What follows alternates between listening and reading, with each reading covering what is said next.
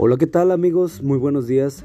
Les saluda Javier Rosales desde Monterrey, Nuevo León, México, presentando la matutina de hoy, domingo 16 de julio de 2023. La matutina de jóvenes ya por título, Sabios o Necios. La cita bíblica nos dice, aunque afirmaban ser sabios, se volvieron necios y cambiaron la gloria de Dios inmortal por imágenes que eran réplicas del hombre mortal. Romanos 1, 22 y 23. Aunque parezca increíble, hay organizaciones que adoran al fallecido rey del rock, Elvis Presley. Una de ellas, denominada The First Church of Christ Elvis, la primera iglesia de Jesucristo Elvis, presenta en su página web un conocido retrato de Jesús con el rostro de Elvis. Debajo de la imagen aparece una leyenda que dice, porque les ha nacido hoy en la ciudad de Memphis un Presley, que es Elvis el Rey. Al ver esta barbaridad me pregunté, ¿Cómo puede alguien idolatrar así a un mortal? Pero luego pensé que a veces nosotros mismos lo hacemos. Es verdad, en un grado mucho menor. Idolatramos a celebridades del mundo deportivo y del espectáculo. No estoy en contra de que tengamos equipos y jugadores favoritos.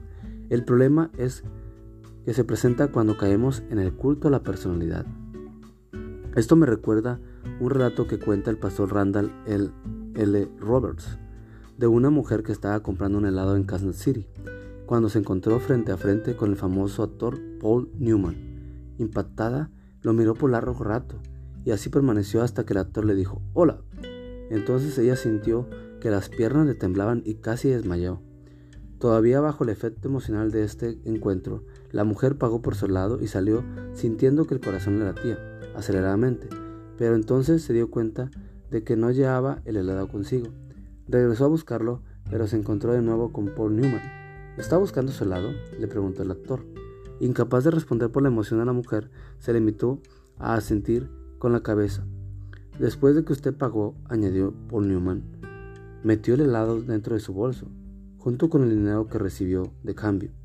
Ministerio Adventista, julio y agosto de 2008, página 20. Por supuesto a ti no te pasaría algo así si, hubieras, si te hubieras topado con Jennifer López o Brad Pitt, ¿o sí? El punto en cuestión es este. Solo Dios es digno de nuestra más ferviente admiración. Solo Él merece nuestra adoración. Glorificar a, ser un, a un, un ser humano es, como dice nuestro texto de hoy, es hacer papel de necios.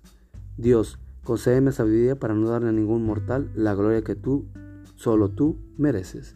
Amigo y amiga, recuerda que Cristo viene pronto y debemos de prepararnos y debemos ayudar a otros también para que se preparen, porque recuerda que el cielo no será el mismo si tú no estás allí. Nos escuchamos hasta mañana. Hasta pronto.